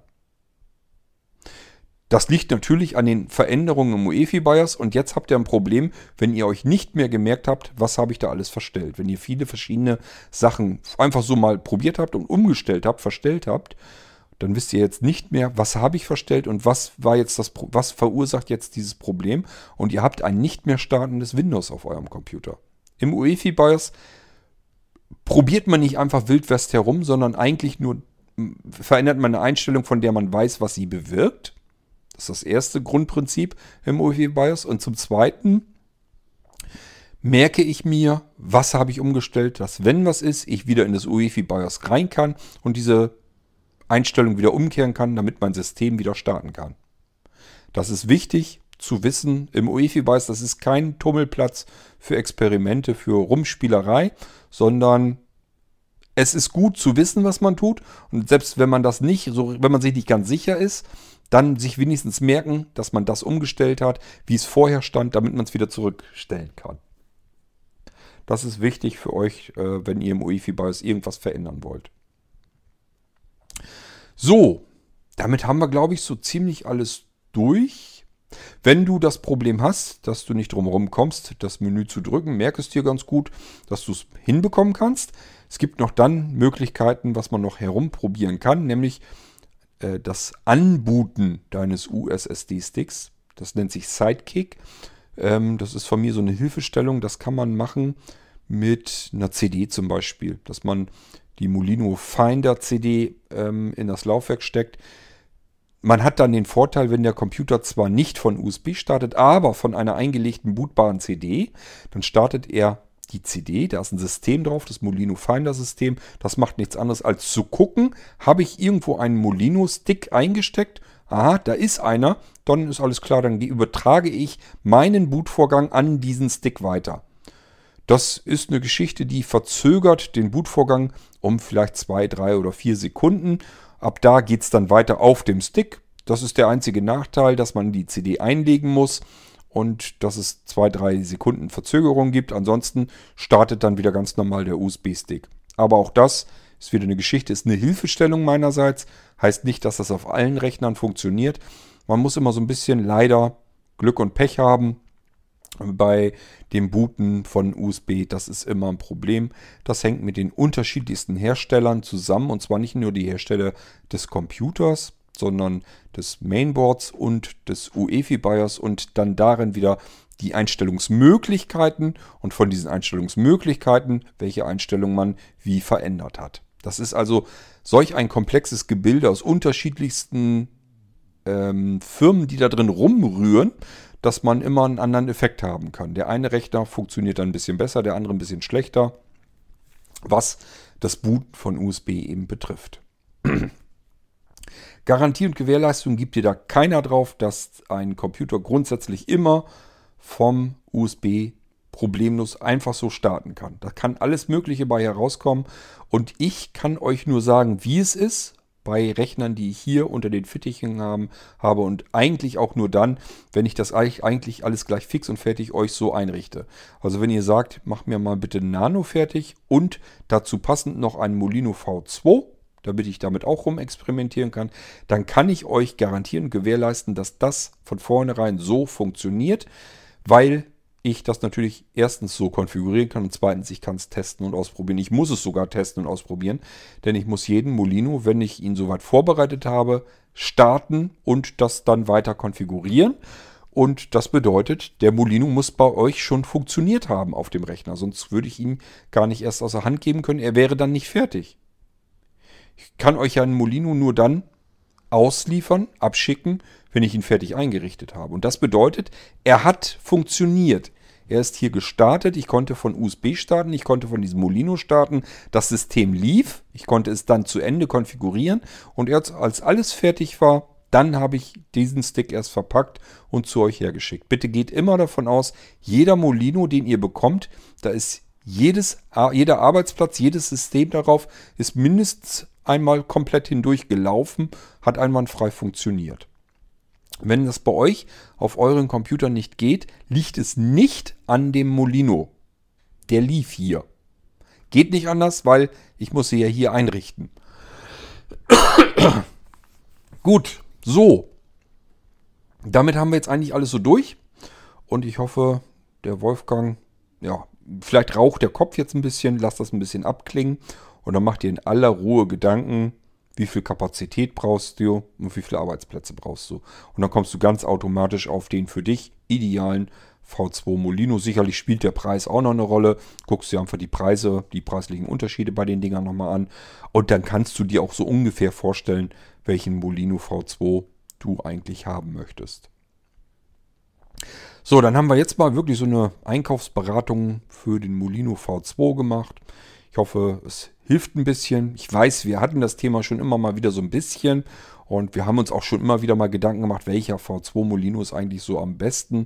Aber ich habe gedacht, ähm, weil das jetzt gerade akut war und das war mal wirklich in der Episode nur reinweg dazu machen, welcher Molino V2 ist für mich eventuell jetzt eigentlich der beste, die beste Wahl.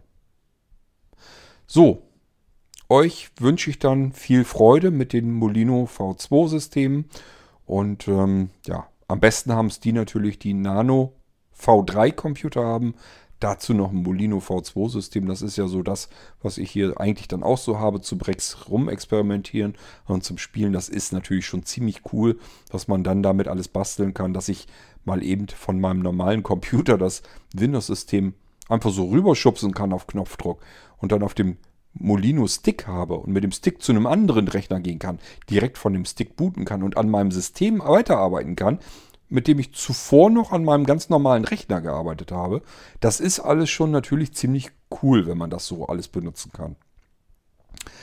Aber nun gut, das äh, muss man sich auch erstmal alles irgendwie leisten können und ähm, das Geld muss man dafür erstmal übrig haben, denn Nanocomputer in der vollen V3-Ausstattung ist kein, kein, kein Billigcomputer. Und ein Molino V2 in der Vollausstattung, ist auch kein Billig-Molino. Das liegt aber einfach daran, wir brauchen vernünftige, anständige Hardware, mit der wir das machen können. Und es steckt ein irrsinniger Haufen an Zeit und Arbeit da drin. Die mache ich mir für euch, die mache ich mir auch gerne.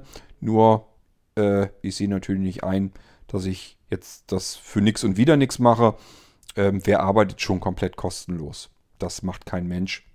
Da würde ich dann auch eher sagen, da gehe ich lieber mit meinem Schmaggebatz, setze mich in den Garten, lass mir die Sonne auf dem Pelz scheinen und trinke mit ihr gemütlich Kaffee. Da muss ich jetzt nicht drinnen irgendwo hocken und an den Molinos und an euren Nanos weiterarbeiten. Das sehe ich dann auch nie ein.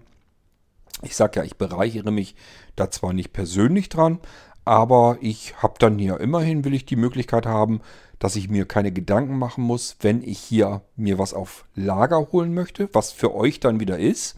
Oder aber, wenn ich experimentieren und basteln möchte, dann will ich auch die Möglichkeit haben, mir die Sachen einkaufen zu können, mit denen ich dann herumprobiere, damit ich die nächsten dollen Sachen für euch wieder bauen kann.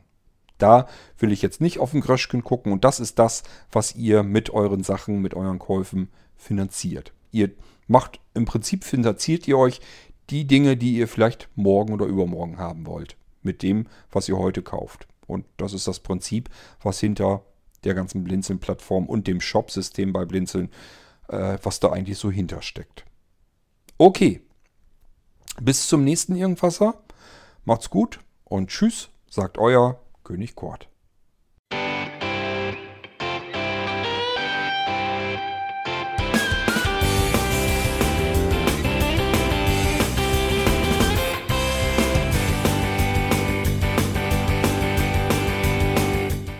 Das war Irgendwasser von Blinzeln. Wenn du uns kontaktieren möchtest, dann kannst du das gerne tun per E-Mail an podcast.blinzeln.org oder über unser Kontaktformular www.blinzeln.org. Blinzeln schreibt man in unserem Fall immer mit einem D in der Mitte. Wenn du möchtest, kannst du uns sehr gerne auch einen Audiobeitrag auf unseren Podcast Anrufbeantworter sprechen. Der hat in Deutschland die Telefonnummer 05165 439 461. Und wenn du uns aus dem Ausland anrufen möchtest, dann ersetze einfach die erste 0 gegen die 0049 für Deutschland. Wir bedanken uns für dein Interesse und freuen uns schon darauf, wenn du auch beim nächsten Mal wieder mit dabei bist.